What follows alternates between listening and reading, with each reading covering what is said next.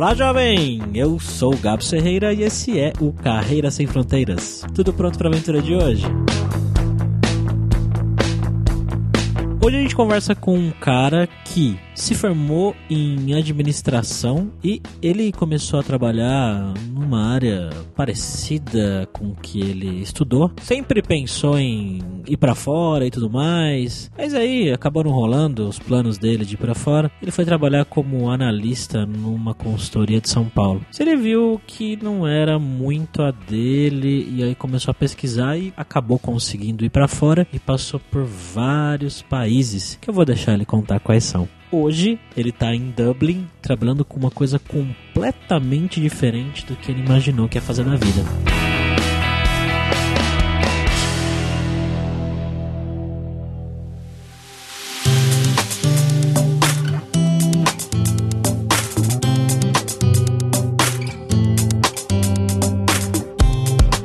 E para esse episódio de hoje, como sempre, nós estamos aqui com ele, o nosso viajante poliglota que conhece Dublin. Conheço Dublin, a terra dos duendes, né? Dos trevos de quatro folhas e tudo mais. Como é que você tá, Leandro? Tudo bem, cara. Tô aqui em Dublin também, esse dia chuvoso e glorioso daqui, como sempre.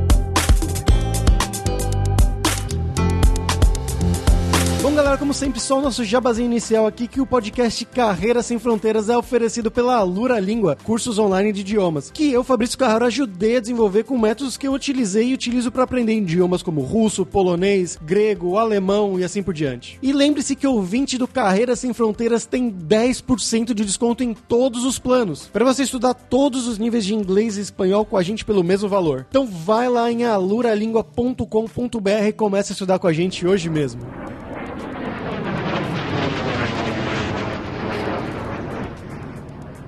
Como sempre, na né, nossa pergunta inicial, conta um pouquinho sobre você, de onde que você é no Brasil, o que que você fez de carreira e como que você foi parar em Dublin. Eu sei que você passou por vários países antes, né? É, então, a história é um pouco longa e cheia de reviravoltas aí. Eu sou de São Paulo, nascido e cresci na capital, estudei administração, me formei na administração na GV em 2005, faz tempo já, tenho 36 anos. Do ensino médio, né, eu já queria passar um tempo no exterior, na época cheguei a ver uns intercâmbios, aí o pessoal na época fazia muito um ano de high school, né? E cheguei a ver na Nova Zelândia, tinha um amigo lá e tudo mais. E foi bem na época que o dólar escapou e uma coisa que custaria 5 mil reais, ele passou a custar 30 de uma hora para outra e não deu certo. E daí, durante a faculdade, eu tentei o intercâmbio também, não rolou. E daí, assim que eu me formei, eu comecei a trabalhar como analista, né? Na Accenture, consultoria lá em São Paulo. Fiquei mais ou menos um ano, um ano e meio lá e já saquei que não era muito a minha praia. Em que área você estava trabalhando lá na Accenture? Era consultoria em business strategy, né? Estratégia de negócio na época. E foi muito interessante, porque é legal, as pessoas são um nível alto da galera e tal, mas muito rápido eu percebi que não era bem minha praia, assim. E também acho que muito imaturo, ainda tinha 23 anos na época, era muito. Sabe quando você começa a olhar para os seus gerentes, seus supervisores, você fala, cara, eu não quero ser esse cara daqui 10 anos, sabe? Entendo completamente.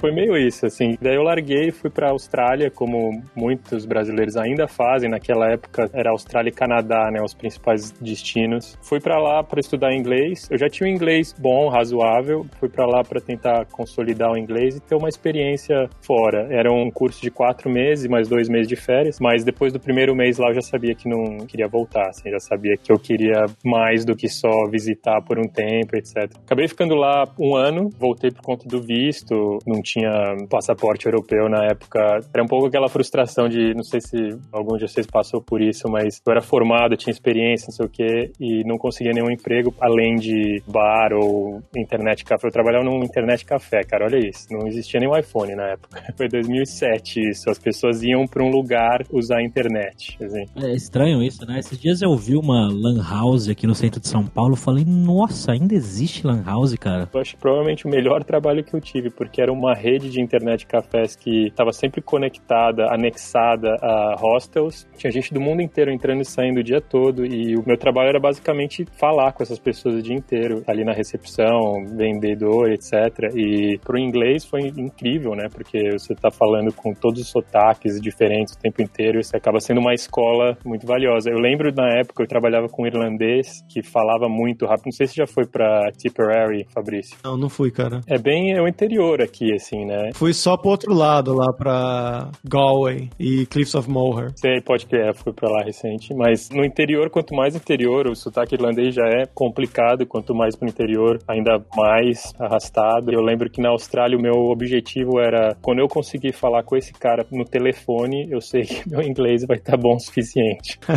era o meu benchmark, assim. Enfim, fiquei lá por um ano, voltei pro Brasil depois disso, frustrado por não poder ficar mais, aquela coisa, era formado com experiência, não podia ficar por conta do visto, enquanto tinha um monte de amigos europeus que estavam lá sem faculdade, sem nada, e só na gandaia, né? E podiam ficar à vontade por conta da... Tem uma série de regulamentações de vistos bilaterais, enfim, Europa. Voltei pro Brasil já na cabeça que não queria mais ficar por aí, né? Queria estender essa experiência. Eu me conectei a uma organização chamada IESEC, não sei se vocês já ouviram falar. Tenho vários amigos que trabalharam lá, fora e no Brasil mesmo. É uma sigla em francês que eu acho que o Fabrício vai ser mais capacitado para falar do que eu, mas é uma organização basicamente de estudantes que organiza intercâmbios profissionais. Elas estão sempre anexadas a universidades. Tinha uma em São Paulo agora eu não sei, mas eu lembro que tinha um escritório na FEA, na USP, tinha um escritório na GV, tinha outro escritório na, na PUC, se eu não me engano, tinha alguns escritórios assim, era sempre relacionado à administração e negócios em geral. É uma agência entre aspas, alguém da ESEC ouvir, vocês vão me odiar por isso, mas entre aspas, uma agência de intercâmbio para profissionais em entry level, assim, começando a carreira. A gente falou em um dos últimos episódios, eu não lembro exatamente qual foi, que era tipo o Tinder de pessoas que estão começando com empresas, sabe? Você dá um match com uma empresa e você vai fazer um intercâmbio rapidinho, assim, quando você tá na universidade ou logo após você terminou. Isso, isso mesmo. Pô, acho que da metade pro fim da universidade ou logo que você acabou, uma coisa assim. Eu dei sorte, porque eu já tinha terminado nessa época fazia dois anos. Então, eu não sei se foi alguma mutreta lá que eles fizeram, porque eles têm interesse em ter pessoas indo para intercâmbios, porque daí eles podem abrir vagas no Brasil, enfim. É bem isso que você falou, tem que rolar um match. Para cada pessoa que eles mandam para fora, eles podem trazer uma para o Brasil. Pelo menos era assim que funcionava nessa época. E daí eu consegui um intercâmbio em Bruxelas, fui trabalhar na DHL Express, que tinha o escritório europeu lá, tinha muita empresa com escritório europeu lá, em Bruxelas ainda tem, né? Só que eu dei azar de chegar lá em 2009, janeiro de 2009. Nossa. É, você já sabe onde vai. Tive o mesmo azar, cara. Pois é. Fui fazer um intercâmbio nos Estados Unidos, eu cheguei lá 31 de dezembro de 2008. Cheguei lá e não tinha mais meu emprego. E aí os caras conseguiram, por sorte, me alocar. Eu fui trabalhar num hotel lá, por intercâmbio mesmo, work and travel nos Estados Unidos. E aí, por sorte, por causa da crise, né? A crise ali 2008, 2009. E aí, por sorte, o dono desse hotel, ele tinha uma rede de Burger King, um monte de restaurantes, e ele alocou a gente num Burger King, eu e os outros brasileiros que foram lá trabalhar. Mas foi sorte, ficou umas duas semanas de pernas pro ar, só no hotel, pelo menos não pagava nada, mas não ganhava nada também, e aí o resto dos dois meses e pouco a gente foi trabalhar nesse Burger King aí. Eu também sofri os efeitos da crise, assim, chegando lá, claro que ela foi, acho que muito mais aguda nos Estados Unidos, né? Foi um problema no mundo todo, mas mais aguda nos Estados Unidos. Eu cheguei no escritório europeu, que acho que tinham 600, 700 pessoas mais ou menos na época, e no fim desse ano, no fim de 2009, isso eu cheguei dia 8 de janeiro, uma coisa assim. No fim do ano, tinham demitido 50% do escritório, literalmente, assim, esse era o número. Caraca. É, foi devastador, assim. Não só isso, como eles também iam mudar o escritório para Alemanha, para Bonn, que a DHL é do Deutsche Post, né? O correio. O correio alemão, isso. Eu dei sorte, eu consegui uma transferência, eu consegui um emprego daí, depois de um ano e meio lá, eu fui transferido para Estocolmo, pela DHL ainda. Fiquei dois anos lá na DHL e daí chegou uma hora que eu, eu acho que já vindo desde aquela época que eu saí da Accenture, eu reparei de novo que não era minha praia, assim, porque eu ainda estava mais ou menos na mesma, né,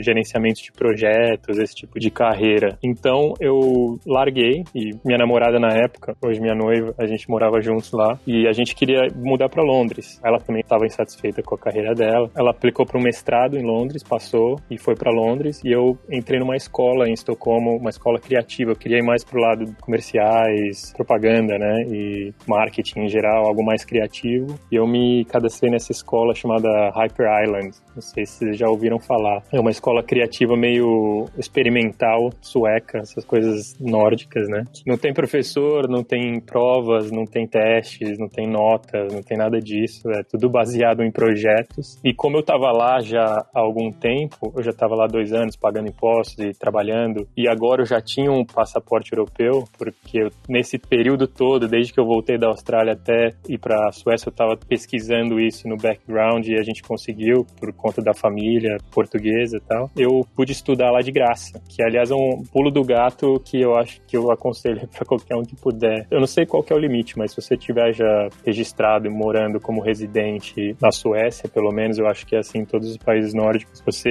é tratado como um, um residente e você pode estudar de graça, universidade, o que é que seja. Que é inacreditável, né? Não só estudar de graça, como eu também recebi um empréstimo estudantil, né? Que era algo como, sei lá, 300 euros de grant, tipo, fundo perdido, eles te dão, mais 700, algo assim, que você pega como empréstimo a uma taxa ridiculamente baixa. Assim. Então, eu ainda pago hoje, porque não vale a pena pagar de uma vez. Eu pago algo como 50 euros por mês, algo assim. A Suécia, eu costumo dizer que é a Disneylândia dos países, assim. Ela é o Brasil virado do avesso, onde tudo funciona, todo mundo fala inglês. Por esse motivo também, essa é minha desculpa por não ter aprendido sueco. Eu falo uma coisa ou outra, entendo um pouco, mas não fluente porque literalmente todo mundo, desde o motorista do ônibus que nem é nascido na Suécia, mas cresceu lá, sei lá, fala sueco, inglês, tudo perfeito. E daí depois de fazer esse curso por nove meses, um ano, eu fui para Londres, aí fui me reencontrar com minha namorada, fui fazer um estágio lá, já na área de produção de vídeos e comerciais e propaganda e tal. Acabei ficando lá por três anos e meio como freelancer a maior parte do tempo, trabalhando como uma banda de um homem só, assim, desde escrevendo roteiro, dirigindo, produzindo, editando, fazendo um pouquinho de tudo, desde making off até comercial, videoclipe, etc.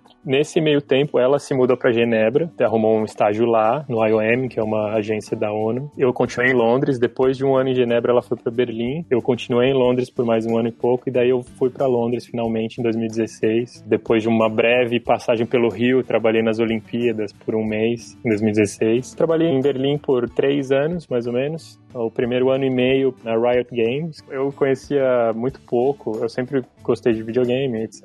Acho que a nossa geração aí cresceu com Super Nintendos e Mega Drives e PlayStation 1, essas coisas. Não jogava LoL na época e acabei aprendendo porque era lá em Berlim eles têm a operação de esportes deles. Então é um mundo completamente diferente, foi super interessante. Eu trabalhava fazendo vídeos promocionais para competição europeia, competição global. E depois disso, no começo desse ano fui contatado por uma recrutadora pelo LinkedIn, que eles tinham uma vaga aqui em Dublin, no Google. Eles estavam abrindo esse estúdio para produzir pequenos comerciais, propaganda. A ideia é ajudar os clientes que ainda não fazem propaganda no YouTube com a parte criativa e a parte de produção, basicamente para meio que kickstart a jornada deles, entre aspas, no YouTube. E tô aqui há seis meses. É um projeto piloto, mas tô curtindo muito. A experiência é extremamente interessante. Dublin é uma cidade nova para mim. Eu nunca tinha vindo para Irlanda, mas de certa forma eu sei que os irlandeses odiariam me ouvir falando isso, mas por ter morado em Londres um tempo, por ter viajado por País de Gales, não foi estranho para mim. É uma cidade bem menor menor, né, claro, mas as pessoas são muito, eu acho que o Fabrício pode falar por isso também, as pessoas são extremamente acolhedoras e, e agora estou aqui em Dublin, devo ficar pelo menos até abril do ano que vem, nesse projeto, e aí a gente vai ver o que acontece, porque eles precisam tomar uma decisão, o projeto vai para frente, não vai, vai virar algo permanente, não vira, e o que acontece daí? A minha vida de nômade aí provavelmente vai continuar.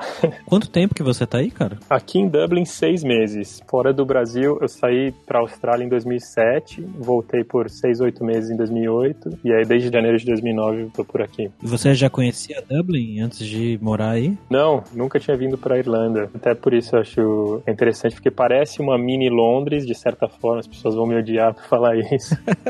Não, eu me identifiquei muito agora com a sua história nesse esquema de nômade mesmo, de as oportunidades foram aparecendo e você foi aceitando e pegando e indo uma atrás da outra. Mas eu fiquei curioso uma coisa, sua namorada ela é sueca ou de onde que ela é? Então, ela é italiana, só pra adicionar ao mix aí. e a gente se conheceu em Bruxelas, na verdade, quando eu morava lá. Ela também, ela fazia um estágio lá também. Mas já foi diversas vezes pro Brasil comigo, fala português perfeito. Você fala italiano? Essa é sempre a pergunta que segue e é sempre a pergunta que me deixa envergonhado. Eu falo, mas não chega aos pés do português dela. Assim, ela fala bem fluente, até com algumas gírias, que é minha culpa, na verdade, as gírias bem paulistanas, assim. Fala cipá? Cipá ela ainda não pegou, mas meu, essas coisas, cara, puta cara, essas coisas. mas o meu italiano é passável, dá para se comunicar. Eu não diria que daria para trabalhar com ele. Enfim, estamos chegando lá.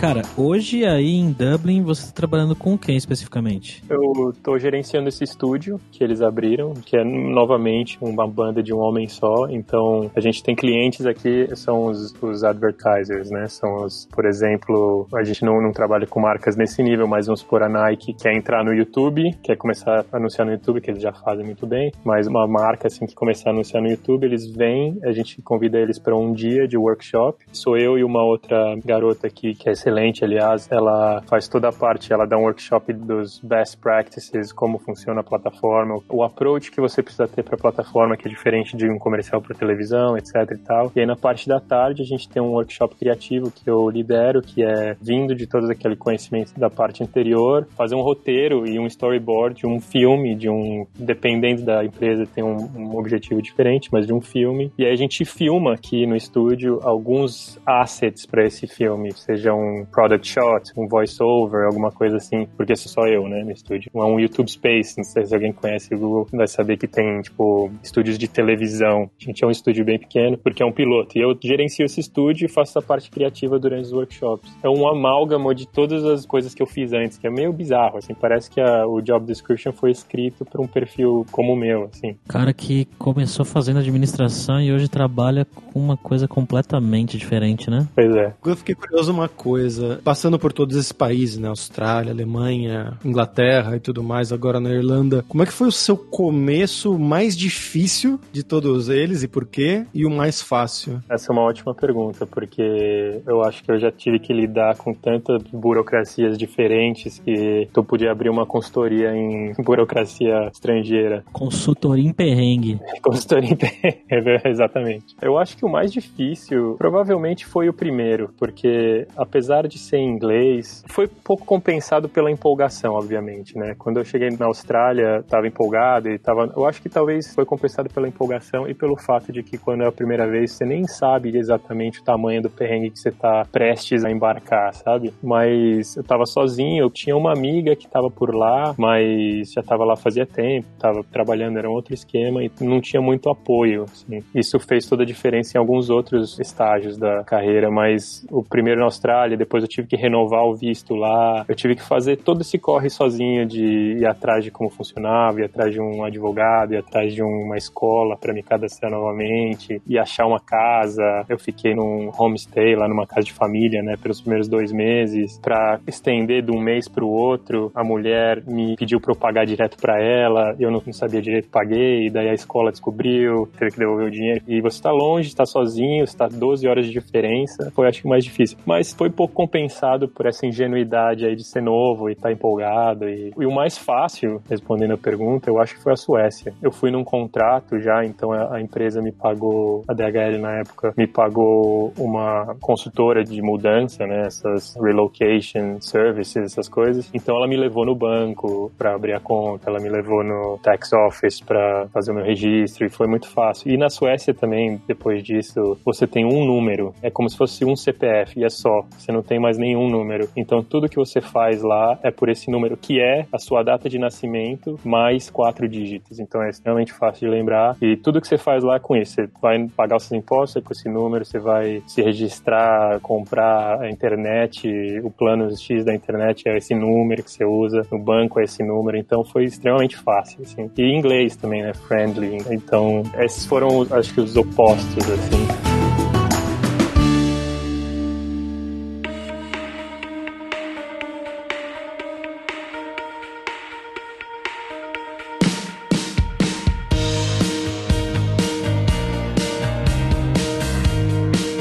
Relação às pessoas, em qual lugar você teve mais facilidade para lidar com as pessoas e qual você teve mais dificuldade? A Alemanha foi bastante difícil. Eu vou me abster. foi, apesar de Berlim ser um pouco diferente mesmo, bom, bastante diferente, mas também porque a gente foi num esquema, minha namorada já estava trabalhando, então ela só tinha os colegas de trabalho, né? E eu fui por conta dela, então não conhecia ninguém lá também. Não é um lugar extremamente fácil de se fazer uma rede assim de mas sabe que agora me lembrei, a Suécia no início também foi bastante difícil, porque eu fui também num esquema desse de trabalho, os meus colegas de trabalho eram todos bem mais velhos, eu tinha 26, 27 na época, eles eram todos já tendo o primeiro filho, o segundo filho, 35 para cima, e a minha namorada trabalhava de casa, então a gente não conseguia meio que sair desse mundinho que a gente tinha criado pra gente. O jeito de sair disso foi uma coisa que eu fiz em todos os lugares que eu morei, foi procurar um lugar para jogar futebol, procurar um clube, alguma coisa, porque é certo que você vai conhecer brasileiro e daí a coisa desenrola muito mais fácil. Na Suécia demorou uns 5, 6 meses para isso acontecer. Uma vez que comecei a jogar bola, conheci um brasileiro que me apresentou para outro, que aí conheci uma comunidade inteira de brasileiros que trabalhavam lá para Ericsson e aí tudo foi para frente, sabe? Deslanchou. E na Alemanha foram experiências bem parecidas, mas na Alemanha a gente era um pouco mais velho, um pouco mais experiente, já meio que sabia o que esperar, talvez. Cheguei a uma conclusão que você tem três a seis meses para você começar a se sentir em casa, começar a ter alguma ideia de como saber que ônibus pegar, assim, ter que olhar no Google Maps, sabe? Saber para onde ir, para onde correr se precisar. E todos esses lugares foram mais ou menos esse período, assim. приступила к производству компьютеров «Персональный спутник». Agora vamos aí para o nosso momento viajante poliglota com o Fabrício Carraro. E aí, Fabrício, o que, que você tem de legal para contar de Dublin pra gente hoje? Dublin foi um lugar que eu adorei. Eu fui no Halloween, dois anos atrás, se não me engano. Eu fiquei decepcionado por um lado, porque as coisas fecham muito cedo aí. Eu achei os bares, assim, tudo fechava uma da manhã e baladinha fechava acho que às três ou quatro da manhã e só, e acabou a noite. Tipo, sábado à noite, três horas da manhã tá todo mundo indo pra casa, quatro no máximo. Mas, por outro lado, muda um pouco porque a noite começa muito cedo, né? Então, diferente aqui da Espanha, por exemplo, que o pessoal começa a ir pra balada meia-noite, mais ou menos como em São Paulo, lá em Dublin o pessoal começa depois do trabalho, praticamente, né? Ou, sei lá, umas seis, sete, oito da noite, já vai pra um bar, começa a tomar, tomar, então quando dá uma da manhã, você já tá pra lá de Bagdá. Daquele jeito, né? É, exato. A dica cultural de hoje seria de dois autores que pouca gente sabe que são irlandeses, né? São Grã-Bretanha e tudo mais, né? Muito antigos, mas um deles é o Bram Stoker, aquele mesmo do Drácula de Bram Stoker, nascido em Dublin, 1847, que, bom, é o cara que popularizou nesse mundo moderno, né? Nossa mídia mais moderna, o mito do Drácula, que deu origem a muitas outras coisas. E o outro é o Oscar Wilde, que também é irlandês, também nascido em Dublin, e ele que escreveu o Retrato de Dorian Gray, né? Esse livro famosíssimo aí, que eu tô maluco pra ler, na verdade. Eu já comprei ele quando eu morava no Brasil, mas nunca consegui ler. Eu vi o filme e quero voltar a baixar o livro pro meu Kindle pra ler, porque é uma história que eu achei bem interessante. Você tem algumas dicas ir pra gente, Leandro? Dublin, uma das coisas que eu faço durante o fim de semana, eu vou correr no, no Phoenix Park, que é um, se não me engano, o maior parque da Europa, parque urbano, né? E vale a pena conhecer. Tem uma série de animais silvestres lá que a gente não tá acostumado a ver no Brasil. Tem os deers, né? Os cervos por lá e é bem bonito, vale a pena. Tem um zoológico dentro do parque, é, é gigante. Mas eu preciso conhecer mais. Eu visitei recentemente Galway e Clipson Moher, que é incrível, vale muito a pena, mas não é exatamente Dublin, né? É uma viagenzinha de duas, três horas daqui. Mas é, eu preciso pegar mais dicas com você, Fabrício. Não, uma coisa legal daí, eu achei que é tudo muito perto na Irlanda, né? Mesmo pra Irlanda do Norte, você pega um ônibus ali no, no centro de Dublin, na rua principal, que em duas horas você tá em Belfast, na Irlanda do Norte. Ou então você pega um carro, duas horas você tá do outro lado da ilha, lá em Galway, ou Cliffs of Moher, ou no sul, em Cork. Então é uma coisa bem interessante, que é um país pequeno, compacto, né? Mas tem muita coisa para ver, de natureza principalmente. Isso é verdade. Eu, eu tava comentando com os colegas aqui esses dias que eu vou voltar pro Brasil no fim do ano, né? E vou visitar minha avó que mora em Araraquara, que são 270 quilômetros de São Paulo. Quase você cruza o país inteiro aqui. E no Brasil você ainda tá no meio do estado de São Paulo. É, as proporções são bem diferentes. O Gabs conhece esse caminho aí. Nossa senhora, toda vez que eu vou visitar meus pais é 600 quilômetros. Nossa, onde que eles estão? Birigui. É, nossa, é longe demais mesmo, cara. Dá pra voar quase.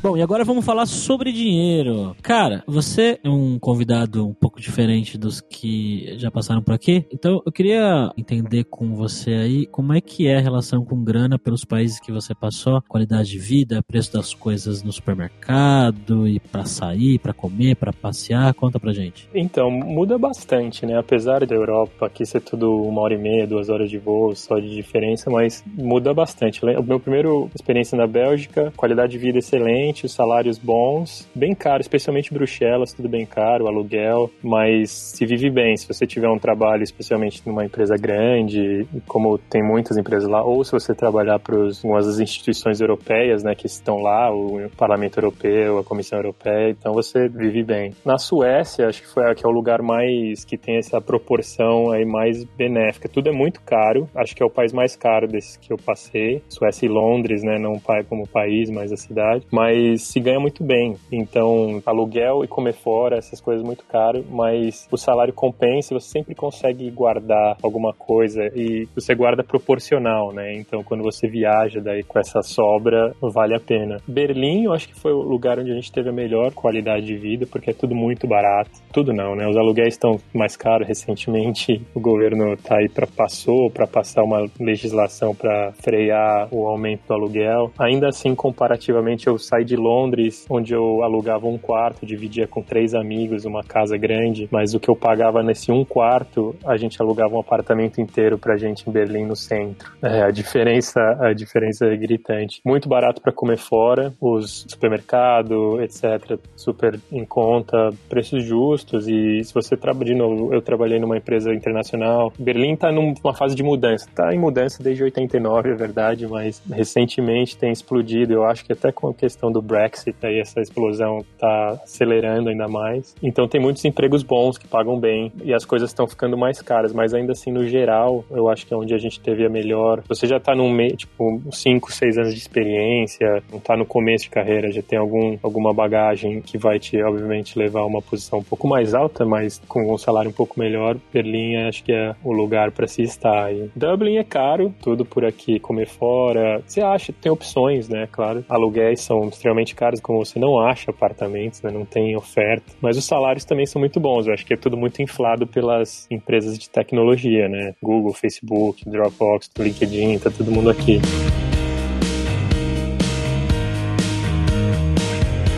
E relacionado a isso também, eu queria voltar a um outro ponto, que a gente falou pouco das empresas em si, né? Agora você trabalha no Google, antes você trabalhou na Riot, né? Como é que é trabalhar nessas empresas cheias de, de nerds como a gente? E a diferença, né, de trabalhar no Brasil para trabalhar nessas empresas, entre os países em si também, se tem alguma diferença? É verdade, empresas de nerds, acho que foi aí que eu comecei a me sentir em casa também. A Riot foi muito interessante, porque acho que foi a primeira empresa, tirando a Accenture, que era outra coisa completamente diferente. A primeira empresa americana também que eu trabalhei. E é uma empresa que já existe há 10 anos, mas tem ainda uma pegada muito startup, sabe? O escritório de Berlim é novo, existe há uns 6, 7 anos, mas é pequeno ainda, então tem uma coisa pra fazer, vai lá e faz, não tem muito toda a estrutura por trás que existe em outros escritórios maiores. E foi interessante ver esse choque com a cultura alemã, que é bem mais seis da tarde você vai para casa, tinha essa questão da cultura americana em clash aí com a cultura alemã que foi interessante ver. Mas as pessoas todas muito motivadas, todas elas uh, apaixonadas pelo produto, né? E tinha uma que ainda mais de startup, porque era esportes, que é uma coisa que está crescendo, existe há algum tempo, mas está crescendo exponencialmente nesses últimos anos, então é algo que a gente estava vendo cada vez mais atenção. Então você se sentia um pouco no olho do furacão, assim, sabe? Foi bem interessante. Eu, sinceramente, saí depois que eu me senti um eu estava fazendo a mesma coisa coisa, não tinha muito espaço criativo, assim, eu queria só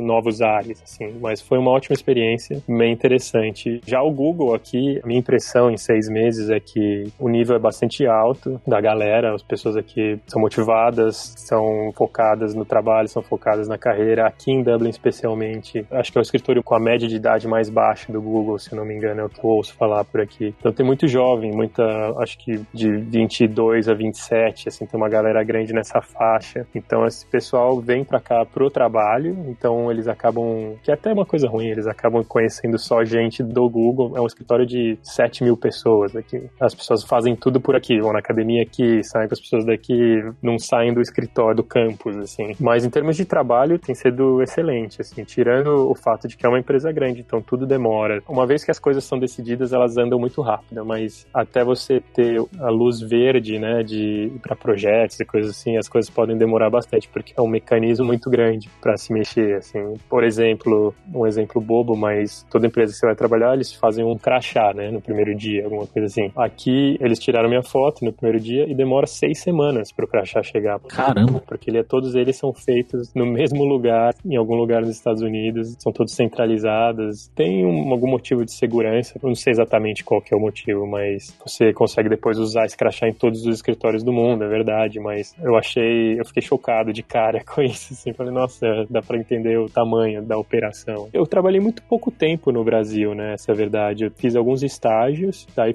fiquei um ano e meio na Accenture e foi isso, assim. Então, a minha experiência maior mesmo é fora. Então, é difícil comparar laranjas com laranjas aí. Tem sido uma experiência interessante. Eu, quero ficar aqui mais um tempo e ver o que pode ser feito, assim. É, é interessante ver hoje em dia as carreiras ficando cada vez mais curtas, as pessoas mudam de carreira o tempo todo. Tem muita gente aqui que tá 8, 9, 10, 12 anos na empresa, então tem alguma coisa a se dizer quanto a isso, assim, sabe? Okay, we've had a problem here. no. Agora é a hora do perrengue, aquela hora feliz que a gente quer que você conte histórias engraçadas pra gente, de todos esses países que você passou aí. Tirando 80% dos voos da Ryanair, que são sempre um, um, perrengue, acho que o meu maior perrengue aconteceu em 2018 foi uma questão de saúde. Eu nunca tive um problema com o frio, assim, o frio eu me adaptei rápido. O problema sempre é a escuridão, né? Escurece muito cedo, na Suécia, em Londres, em Berlim também, no alto do inverno, por volta das três e meia tá escuro, e isso te deixa um pouco para baixo. E eu nunca achei nada que me fizesse ficar animado, empolgado pro inverno. Até dois anos atrás que eu fui esquiar com os amigos. Comecei a tentar fazer snowboard, né? Eu tinha feito um pouco de skate quando era criança, alguma coisa assim, surf, mas nada demais. Mas comecei a pegar gosto pela coisa, fui duas, três vezes. Fui uma terceira vez em março de 2018 na Alemanha, com duas horas de montanha, assim, eu tomei um tombo super besta. Aprendendo snowboard, você cai o tempo todo. Mas esse foi o tombo mais besta de todos, super devagar, caí no chão, quebrei todos os ligamentos do meu ombro direito. Puta merda. Pois é, e na hora, assim, eu ouvi, eu já pus a mão, vi que tava totalmente fora do lugar. Fiquei pensando naquela, não sei se você lembra da máquina mortífera que o personagem do Mel Gibson costumava tirar o ombro do lugar e colocar o ombro de volta no lugar com uma pancada na parede. não deu certo. Fui de ambulância até o hospital. Por sorte eu tava na Alemanha, eu tava morando em Berlim na época. Eu fui para um hospital ali próximo, a ambulância me levou. Ele tirou um raio-x e falou: "Cara, você mora em Berlim?" Eu falei: "Moro". Então volta para Berlim, cara. Nossa. Eu fiquei preocupado. Né? Aí eu fui para lá e foi muito estranho isso, porque foi muito diferente do Brasil. Fui para lá, fui direto no médico, cheguei, tava três horas e meia de carro de Berlim. Minha namorada foi me buscar. Fomos direto na emergência, no pronto-socorro, tiraram um raio-x e falou: é, cirurgia. Não tem o que fazer, você tem que operar. E foi assim, cara, eu cheguei no pronto-socorro às 10 da manhã, numa sexta-feira. O cara falou: cirurgia, vai nesse médico aqui antes da uma, porque fecha e sexta-feira acabou. Foi lá no médico, eles já me deram um papel, falou: você opera na segunda-feira com esse médico. Eu tive um total de 10 minutos com o médico para ele me explicar o que estava acontecendo. Eu já machuquei o pé, já engessei o braço, enfim, mas nada assim nesse nível. Fiquei bastante assustado. Passei pela anestesista, né? Você faz uma entrevistinha lá de 10, 15 minutos com o médico, depois 10, 15 minutos com o anestesista, só pra ela fazer lá os cálculos dela. Não sei exatamente como funciona, mas chegamos no escritório dela, ali dentro do hospital mesmo, tinha um monte de flores, assim. A gente achou estranho, né? Perguntamos, por que essas flores? Ah, não, porque hoje é meu último dia de trabalho. falei, último dia de trabalho? É, tô me aposentando. Então, já segunda, ela tava fazendo trabalho para uma outra anestesista na segunda-feira. Foi muito menos pessoal, assim. Eu acho que no Brasil você tem o seu médico, você vai e o cara te indica outro, você vai, você tem algumas conversas, eles sentam com você, sabe, por um tempo, te explicam. Lá foi muito, cara, você precisa fazer isso, esse é o seu problema, a única solução é essa, segunda-feira às 8 da manhã. E aí foi, cheguei lá segunda-feira, fiquei um tempo lá esperando, fui operado, voltei pro quarto e aí o perrengue começa, né? Porque até então você você tá falando com médicos e anestesistas, as pessoas todas falam inglês bem, perfeito. Só que os enfermeiros, daí as pessoas que ficam durante a noite e tudo mais, já não. Então foi bem difícil, muita dor. Passei por sete meses de fisioterapia depois disso, tentando achar um fisioterapeuta que falava inglês e médico que falava inglês para me acompanhar. É uma burocracia, você precisa de um médico generalista, né, um clínico geral, para te indicar um fisioterapeuta que depois pode te indicar um especialista. Você precisa de uma série de pessoas te acompanhando ali. E foi um processo longo. Deu certo. Tenho esse badge aí no meu, no meu currículo de experiências. Foi um perrengue bem difícil, assim. Fiquei sem trabalhar, obviamente. Tinha acabado de sair da Riot. Se eu tivesse ainda trabalhando, provavelmente teria um seguro-desemprego, alguma coisa desse tipo. Mas como eu tinha acabado de sair para começar um outro emprego, que daí por conta dessa lesão não aconteceu, eu fiquei em casa seis meses, né? Mas tudo funcionou, cara. Hospital tudo público, não tinha algumas mordomias, né? Do tipo, você divide quarto e tudo mais, mas foi tudo perfeito, deu certo aí. Meu ombro tá de volta, preparando para essa temporada de esqui aí, vamos ver. Bacana, cara. É, bacana nada, na verdade, né? Foi terrível. eu tive uma experiência parecida de me operar, mas na verdade foi pedras nos rins. No meu primeiro ou segundo mês na Alemanha, que eu tive que sair do emprego às nove da manhã, direto pro hospital de táxi, correndo, que tava morrendo de dor. Ficar quatro dias internado até eles decidirem fazer a cirurgia. Foi, mas rolou. Não tenho mais pedras por enquanto. Onde na Alemanha você tava? Tava no sul, uma cidadezinha chamada Passau, 20 minutos a pé da Áustria. Bom, você fala alemão, então isso não foi um problema. Era o meu primeiro ou segundo mês, então eu falava muito, muito pouco ainda. Mas, é, dava para se virar, assim, entender. Eu falava dor, dor, e eles me davam remédio para dor. Então funcionava. Você sabia os keywords ali já. Schmerzen, Schmerzen. E acabou. Palavras-chave, né? Os safe words. Tem uma que talvez seja útil. Foi na Bélgica, no meu primeiro país por aqui. Eu tive um problema com a minha landlady, né? A proprietária do apartamento onde a gente morava. Eu dividi o apartamento com um brasileiro. A gente ficou lá por um ano. E quando você entra num apartamento assim, você paga um, um calção, né? Você paga um depósito, que geralmente é dois ou três aluguéis, né? Dois ou três meses em, com antecedência. Que, em teoria, fica ali retido numa conta especial que ninguém tem acesso, nem ela nem a gente. Para caso, quando você sai do seu contrato, se tiver algum reparo para ser feito no apartamento, eles usam esse dinheiro. A gente saiu do apartamento, eu mudei de país, eu fui para Suécia, o meu amigo voltou para o Brasil e ela não devolveu o nosso dinheiro. E foi um problema. A gente, por sorte, conhecia um pessoal já por lá. Uma amiga nossa conhecia um belga que era advogado. A gente entrou em contato com ele e falou: Não, cara, isso é fácil, você tem as evidências, enfim. E por sorte, essa é a dica, eu tinha absolutamente todos os e-mails, todas as trocas de comunicação com ela desde o dia 1, guardadas numa pastinha no, no Gmail. Mandei isso tudo para ele, um dossiê de documentos, em acho que foi um ou dois meses. Ele entrou na justiça e a gente, tipo, de fora, né, de outro país, só acompanhando. Ela devolveu o nosso dinheiro. Não só devolveu o dinheiro, foi um, um péssimo negócio para ela, né? Ela tinha que devolver, acho que na época era mil euros pra gente. Ela teve que pagar mil euros, mais uma multa, mais os encargos dele. Acho que no fim das contas ela desembolsou 2.500 euros, algo assim. Foi aquela. Como brasileiro, você se sente um pouco ofendido de estar tá sendo passado para trás por um europeu, sabe?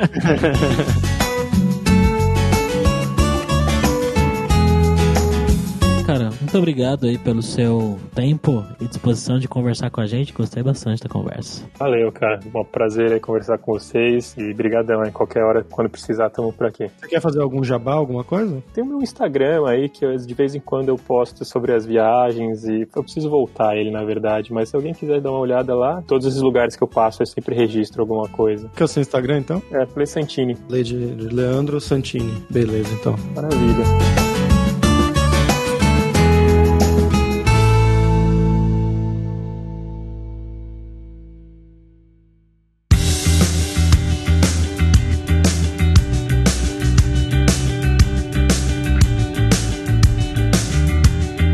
Por hoje é isso. Essa viagem ao redor do mundo que a gente teve hoje aí com o Leandro, ao redor de vários países, né? E muito obrigado pela sua audiência. E entra lá no nosso grupo no Facebook, o Carreira Sem Fronteiras, para você ter mais dicas sobre empregos, mercado de trabalho no exterior, tecnologia e também sobre a língua inglesa e algum outro idioma. E não deixe de conhecer a Alura Língua para você reforçar o seu inglês e o seu espanhol e dar aquela força, tanto no seu currículo quanto na sua vida profissional. E vocês puderam ver a importância disso com várias empresas em vários países do mundo onde o Leandro trabalhou só tava falando inglês em todas elas, sem ter aprendido sueco, sem ter aprendido alemão e assim por diante. Inclusive, ele trabalha no Google falando inglês. E só lembrando que o 20 do Carreira Sem Fronteiras tem 10% de desconto em todos os planos. Então vai lá em aluralingua.com.br e comece a estudar com a gente hoje mesmo. Além também, é claro, da alura.com.br, que tem mais de 900 cursos de tecnologia nas áreas de programação, marketing, design, business, soft skills, com habilidades de marketing, de edição de vídeo que o Leandro trabalhou e foi estudar. Tem curso com o Gaveta, então com certeza vai ter o curso pra você. Então, pessoal, até a próxima quarta-feira com uma nova aventura em um novo país. Tchau, tchau.